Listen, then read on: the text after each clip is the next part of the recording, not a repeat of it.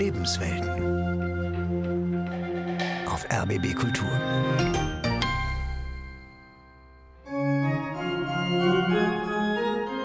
Man kann ja alles spielen auf der Orgel. Ob das Filmmusik ist oder klassische oder Popmusik, das lässt sich alles umsetzen. Ein großer Vorteil ist natürlich das Spiel mit den verschiedenen Standorten. Das Solowerk ist so präsent, dass es gut die große Orgel übertönen kann und ihr Paroli bieten, wenn man das möchte. Wir haben hier unten gestanden und haben so nach oben geguckt und haben gesagt, jetzt fehlt nur noch eins eigentlich, es fehlt die Stimme in der Kirche. Aber man konnte die Orgel eben nicht mehr spielen seit vielen Jahren. Schöne Instrumente besorgen sich ihre Organisten auch. Also es ist wie Essen gehen. Wenn es nicht schmeckt, kommen weniger Leute, als wenn man sagt, da ist lecker und richtig schön. Der Klang der Königin von Orgeln, Organisten und Orgelbauern. Eine Sendung von Sigrid Hoff.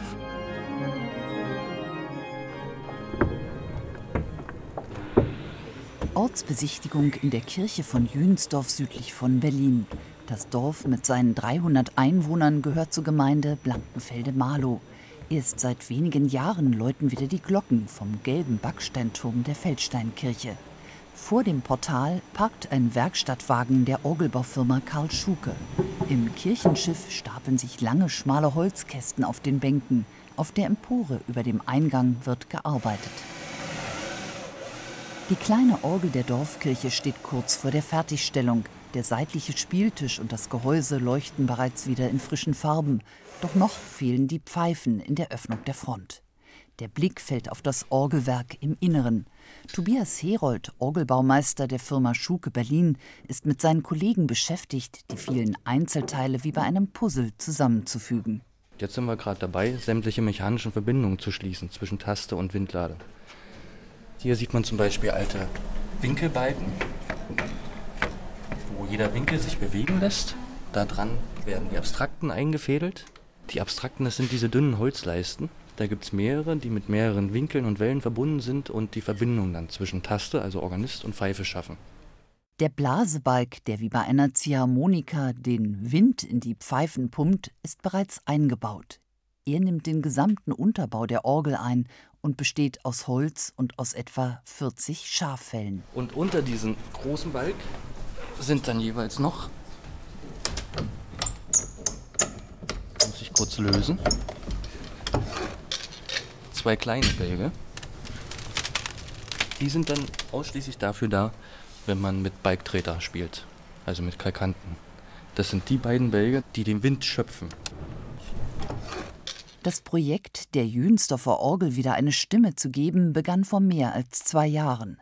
Zunächst recherchierte Tobias Herold über mehrere Wochen die Baugeschichte, um Aussehen und Klang des Instruments von 1865 möglichst authentisch zu rekonstruieren.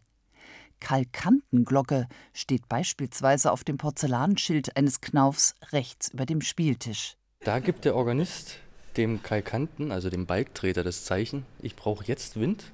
Dann zieht er dran, hinten erklingt ein kleines Glöckchen und dann weiß der Balktreter Bescheid, ich muss jetzt anfangen zu pumpen. Nach der Restaurierung wird ein Motor den Kalkanten ersetzen, die einzige moderne Zutat an der Jünsdorfer Orgel. Die Vorrichtung für den Handbetrieb wurde jedoch originalgetreu rekonstruiert. In seinen Plänen hatte Orgelbaumeister Wilhelm Remmler über die Höhe der Anbringung festgehalten. Dass ein Knabe von acht bis zehn Jahren ein Jüngling von 13 Jahren soll bequem hier stehen und soll bequem diesen Hebel betätigen können. So ist es in den Unterlagen vermerkt. Zitiert Bärbel Wunsch aus den historischen Plänen. Die Vorsitzende des Gemeindekirchenrats wohnt in Jünsdorf. Sie hat bereits für die Sanierung des Glockenturms erfolgreich die Werbetrommel gerührt. Bei der Einweihung entstand die Idee, auch die kleine Orgel wieder zu neuem Leben zu erwecken. Wir haben hier unten gestanden und haben so nach oben geguckt und haben gesagt, jetzt fehlt nur noch eins eigentlich, es fehlt die Stimme in der Kirche. Es steht hier ein wunderschönes Orgelprospekt und wir haben einen Spieltisch und wir haben viele Sachen, die erhalten sind, aber man konnte die Orgel eben nicht mehr spielen seit vielen Jahren.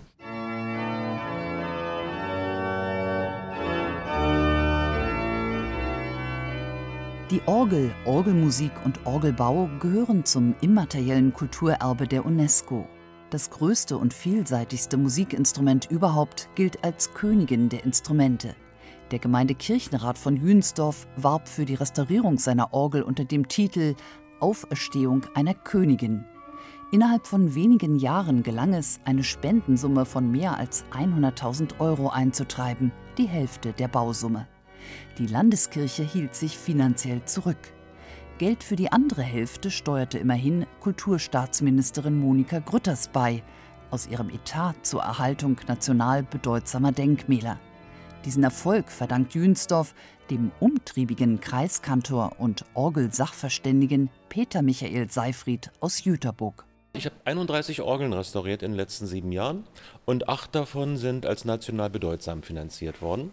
Und die Firma Karl Schuke aus Berlin hat eben den Tobias Herold der an drei wichtigen Orgeln gearbeitet hat. Die älteste Orgel Brandenburgs von 1647, eine Wagner-Orgel von 1737 in Jüterburg. Also er ist ein Spezialist für die Wiederherstellung und Restaurierung von historischen Orgeln und nicht so, dass es möglichst billig ist, sondern dass es völlig dem Original gleicht. Und das ist ein Wissen, was nicht zu bezahlen ist. Zur Einweihung der Jünsdorfer Orgel wird Kreiskantor Peter Michael Seifried selbst auf der Orgelbank sitzen. Dass die restaurierte Remmler-Orgel danach außer der Kantoren genügend Interessenten findet, die sie ausprobieren wollen, darüber macht er sich keine Sorgen. Schöne Instrumente besorgen sich ihre Organisten auch. Also es ist wie Essen gehen. Wenn es nicht schmeckt, kommen weniger Leute, als wenn man sagt, da ist lecker und richtig schön, dann geht man dahin. Trotz Mitgliederschwunds bei den großen Kirchen steht die Orgel als Vermittlerin des Glaubens wie als Konzertinstrument hoch im Kurs. Gemeindekirchenratsvorsitzende Bärbel Wunsch hat bei der Spendenaktion erlebt, wie das Orgelprojekt auch Menschen anzieht, die dem Gottesdienst normalerweise fernbleiben. Wir haben das wirklich geschafft, durch Veranstaltungen Leute anzulocken, die hier schon jahrelang wohnen, aber gesagt haben, ich bin noch nie über die Schwelle getreten, aber ich komme jetzt mal und die auch was in den Klingelbeutel geschmissen haben, weil sie gesagt haben, ich möchte, dass das erhalten wird, das ist Teil meines Ortes, auch wenn ich es vielleicht nicht so sehr benutze, aber es ist für mich ein ganz wichtiger Punkt.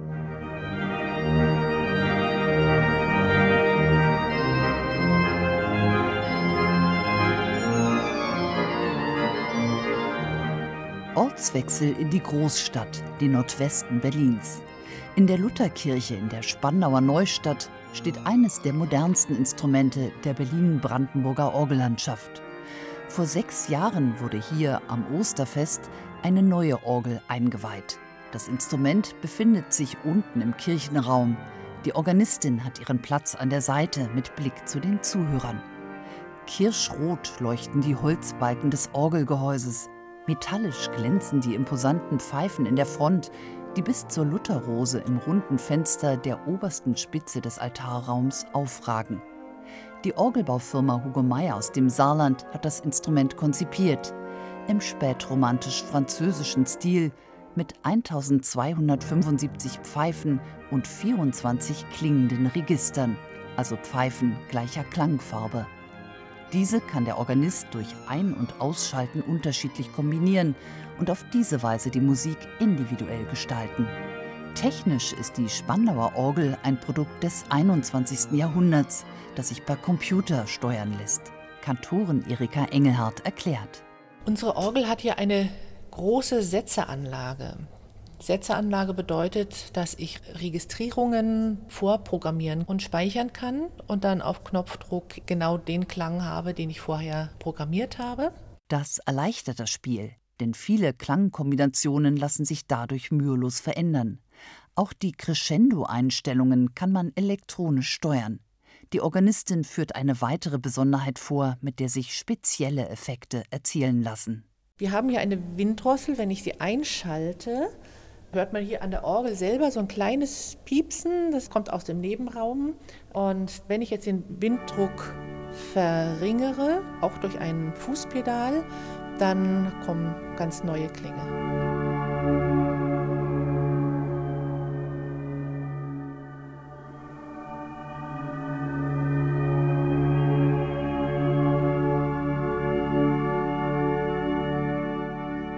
Kann man sehr gut bei moderner Musik zum Teil gebrauchen.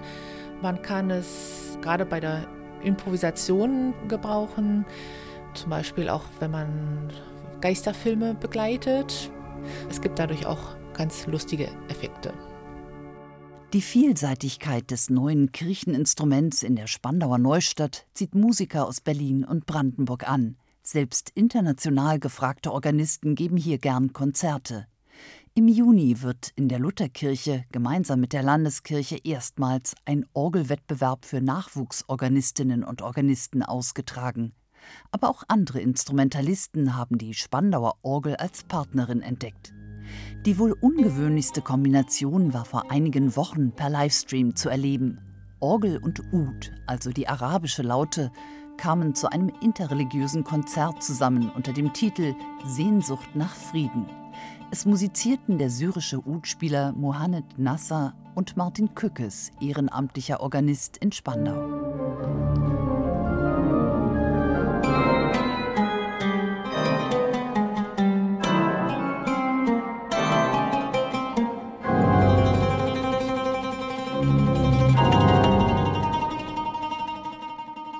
Für die hauptamtliche Organistin Erika Engelhardt hat das Konzert noch einmal den Farbenreichtum dieser modernen Orgel in der Spandauer Lutherkirche deutlich gemacht. Also das Instrument hat mir ja von Anfang an sehr gut gefallen. Äh, ich war immer sehr angetan von den Klängen, schon auch von den ganz leisen Klängen und von der ganz großen Masse an Klängen. Und ich entdecke immer wieder neue Kombinationen an Registrierungen.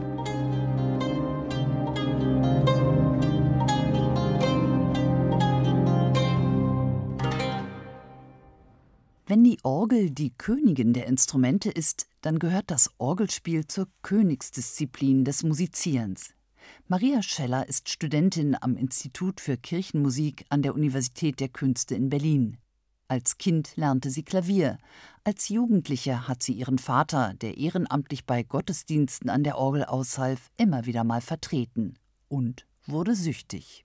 Es ist einfach auch ein Erlebnis, an diesem Instrument zu spielen denn es wirkt manchmal wie ein Orchester, was man gerade dirigiert und was man in ihrer Verschiedenheit auch erstmal kennenlernen muss.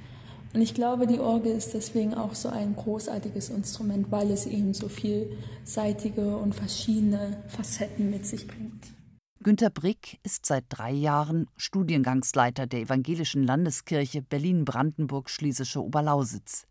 Er sorgt für den kirchenmusikalischen Nachwuchs. In einem viersemestrigen Studiengang können sich Interessierte zum sogenannten C-Musiker als nebenamtliche Kirchenmusikerin oder Kirchenmusiker ausbilden lassen. Eine hauptamtliche Kantorenstelle können sich viele Kirchen nicht mehr leisten. Derzeit ist das Angebot jedoch größer als die Nachfrage, wie Günter Brick festgestellt hat. In der Tat haben wir von den Zahlen her, ich würde mal sagen, nur rund 80 Prozent der Zahl an Studierenden, die wir eigentlich bräuchten für die Stellen, die es ja immer noch gibt.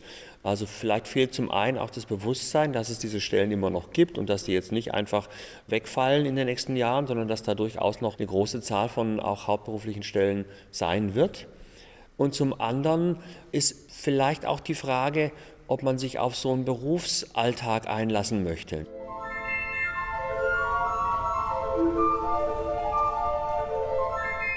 Auch nach mehr als 300 Jahren floriert der Orgelbau in Deutschland. 2014 hat die UNESCO das Handwerk in die Liste des immateriellen Kulturguts eingetragen. Vor über 100 Jahren gründete Arno Vogt die mitteldeutsche Orgelbaufirma Vogt im südwestlichen Zipfel Brandenburgs, in Bad Liebenwerda im Elbe-Elster-Kreis, unweit von Leipzig. Markus Vogt ist ausgebildeter Kirchenmusiker und leitet die Firma in vierter Generation. Ich bin ja praktisch in einer Unternehmerfamilie aufgewachsen. Ein Privatbetrieb im sozialistischen Umfeld war anders als heute, aber ähnlich schwer. Man musste sich eben damals um Materialien kümmern. Heute muss man sich mehr um die Kunden kümmern. Der Kampf, nicht verstaatlicht zu werden und die Freiheiten des privaten Umfeldes und des Privatbetriebes zu haben, der war schon besonders in den 70er Jahren, habe ich es miterlebt, sehr nervenzehrend. Auch nach dem Fall der Mauer konnte sich das Familienunternehmen mit seinen knapp zehn Mitarbeitern gegenüber der Konkurrenz in West und Ost behaupten.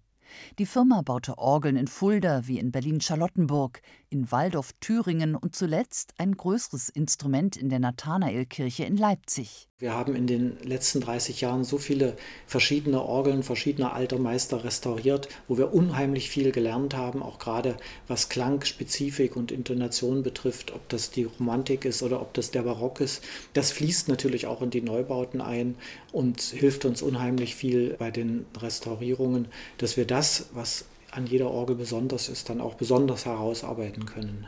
Auch als Ausbildungsbetrieb hat die Firma Vogt einen guten Ruf. Deutschlands bester Nachwuchsorgelbauer des Jahres 2020 kommt aus Bad Liebenwerder. Damian Schütze, 23 Jahre alt, hat hier gelernt. Er wurde für sein Gesellenstück ausgezeichnet. Ich habe einen Blasebalg gebaut für eine kleine Dorfkirche hier in der Nähe.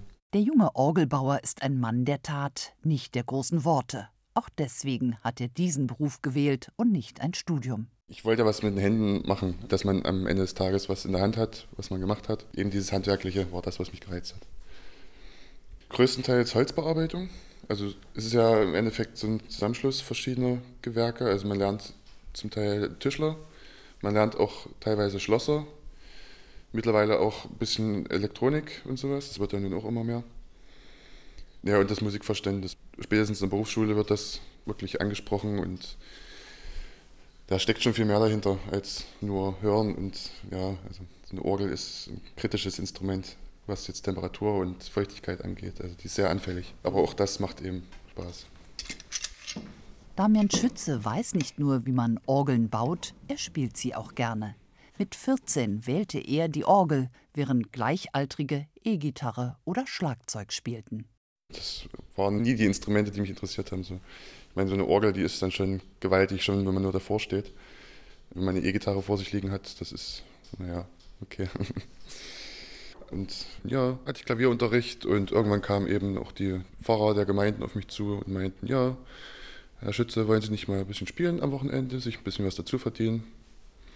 Und so ist es dann zustande gekommen. Das Orgelspiel bleibt für ihn allerdings ein Hobby. Damian Schütze ist mittlerweile in der Pfeifenwerkstatt der Firma Vogt angestellt. Er fertigt gerade die Abdeckung für eine lange Holzpfeife einer Orgel in Eisleben, die hier restauriert wird. Viele Teile des Instruments werden noch immer in Handarbeit hergestellt. Neben ihm steht ein 19-jähriger Azubi, der an kleinen Holzpfeifen feilt. Das sind einfach pure Übungspfeifen, die habe ich jetzt abgeschliffen, neue Vorschläge dran gemacht, und ganz einfach mal wieder ein bisschen hübscher gemacht, dass sie auch wieder klingen. Und wir können da einfach reinpusten tatsächlich. Julius Blankenburg befindet sich im ersten Ausbildungsjahr. Sein Großvater war Organist und Kantor, darüber hat er eine enge Beziehung zu dem Instrument gewonnen. Firmenchef Markus Vogt freut es, dass sich immer wieder junge Leute finden, die den Orgelbau für sich als Beruf entdecken. Dass sich damit auch Preise gewinnen lassen, ist er schon gewohnt. Wir haben mehrmals schon den, beziehungsweise die Auszubildenden dann den zweiten Platz belegt. Uns hat mich gefreut, dass es jetzt mal zum Bundessieger gereicht hat.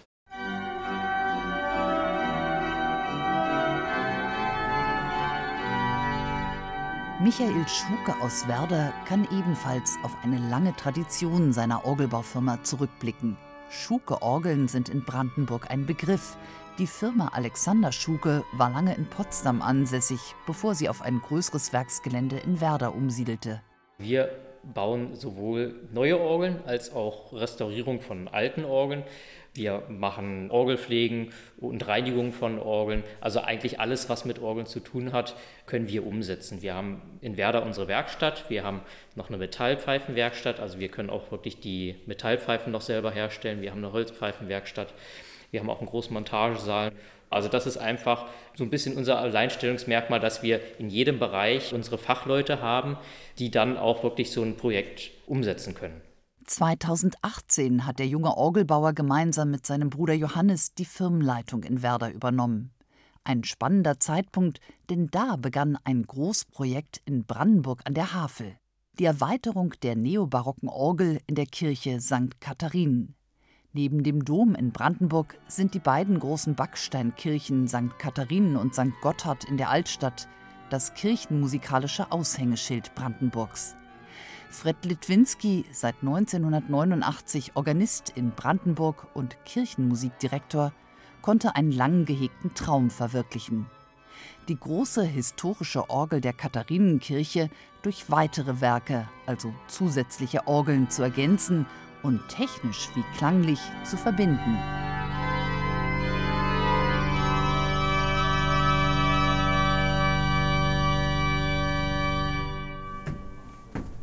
Ich klettere mit Fred Litwinski auf die Empore der Hauptorgel. Das barocke Gehäuse mit seinen vielen Schnitzereien aus der Nähe zu sehen, ist beeindruckend.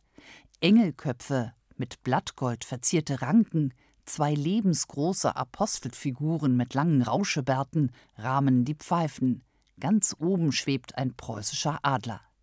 Der Spieltisch steht unterhalb der Pfeifen, von einem Windfang umgeben, der den Organisten in der ungeheizten Kirche vor Kälte schützt. Alles, was wir hier sehen, ist 1726. Die Pfeifen klingen auch wieder sehr schön, sind die geworden nach der Restaurierung jetzt 2020.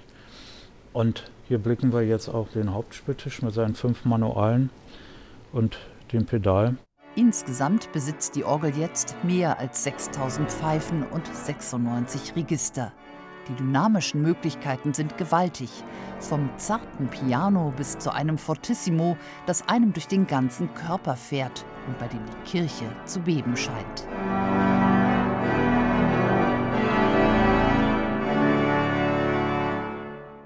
Das ist das große Geschenk der Akustik in dieser Kirche. Ich will den Orgelbauern nicht zu nahe treten, aber ich konnte es nicht ahnen und ich vermute mal sie auch nicht, man kann einen Dialog führen oder auch einen Trialog, das ist möglich. Man kann es aber auch so machen, dass man nicht weiß, wo es herkommt. Und wenn man unten sitzt und es geschickt registriert, ist es so den Körper umgebend, der Klang, das ist fantastisch. Ja. Diese Möglichkeiten haben wir jetzt. Ja. Das, ist, das ist toll.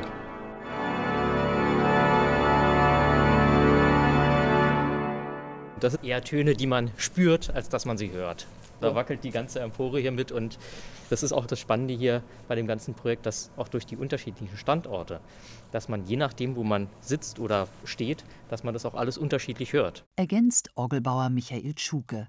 Faszinierend bei diesem Orgelneubau ist die Mischung aus Handarbeit und modernster Technik. Die ganzen Pfeifen, die hergestellt werden, die Windladen dazu, das wird alles nach wie vor wie vor 300 Jahren hergestellt. Und der andere Teil, die Ansteuerung, das ist hier natürlich auf dem modernsten Stand, den wir heutzutage haben. Also das ist eine elektrische Ansteuerung. Es sind unter den Pfeifen kleine Magnete, die mit einer elektrischen Ansteuerung vom Spieltisch aus gespielt werden können.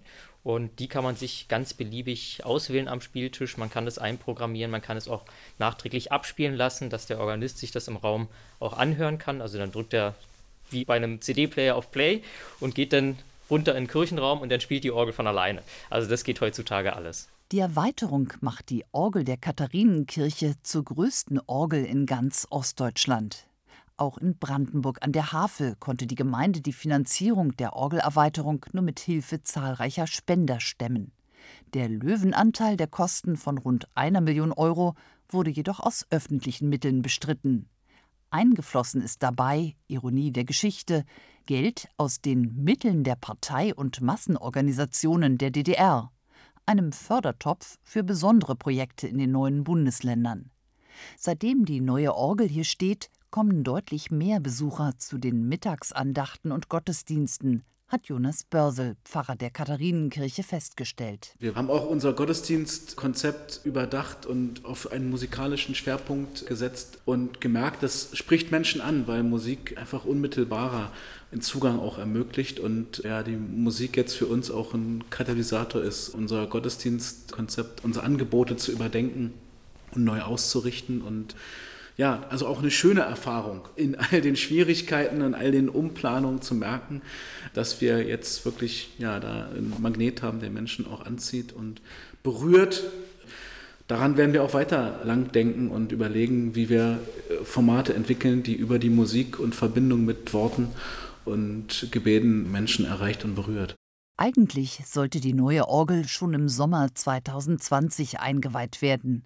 Nun feiert St. Katharinen die Fertigstellung ihrer neuen Orgel Mitte Juni in einem Festgottesdienst mit dem evangelischen Landesbischof Christian Stäblein. Kirchenmusikdirektor Fred Litwinski hat sich schon Gedanken gemacht, wie er zu diesem Anlass die neue Königin von St. Katharinen musikalisch präsentieren will. Dann würde ich gerne Allein Gott in der Höhe sei eher von einem litauischen Komponisten spielen. Es fängt so ganz, ganz leise an, ist so sphärisch und irgendwie entwickelt sich der Choral dann ganz stark und zum Schluss ist es ganz prächtig und laut.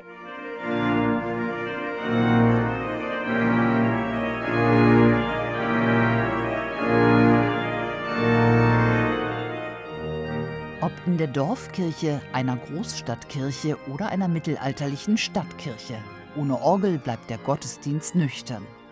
Die Landeskirche Berlin-Brandenburg-Schlesische Oberlausitz kämpft mit dramatisch sinkenden Mitgliederzahlen und schrumpfenden Kirchensteuereinnahmen. Es könnte enger werden für angehende Kantorinnen und Kantoren, wenn die Kirchen weiter sparen müssen. Günter Brick, zuständig für die Aus- und Weiterbildung von Kirchenmusikern bei der EGBO, möchte die Zukunft nicht schwarz malen, denn das Wichtigste bleibt für ihn. Dass alle Kirchenmusikerinnen immer im Blick haben, Kinder und Jugendliche zu begeistern für das Instrument, sie einladen. Und für das Instrument selber wünsche ich mir, dass es die Aufmerksamkeit erfährt, die es verdient, weil es so schön ist, es zu hören.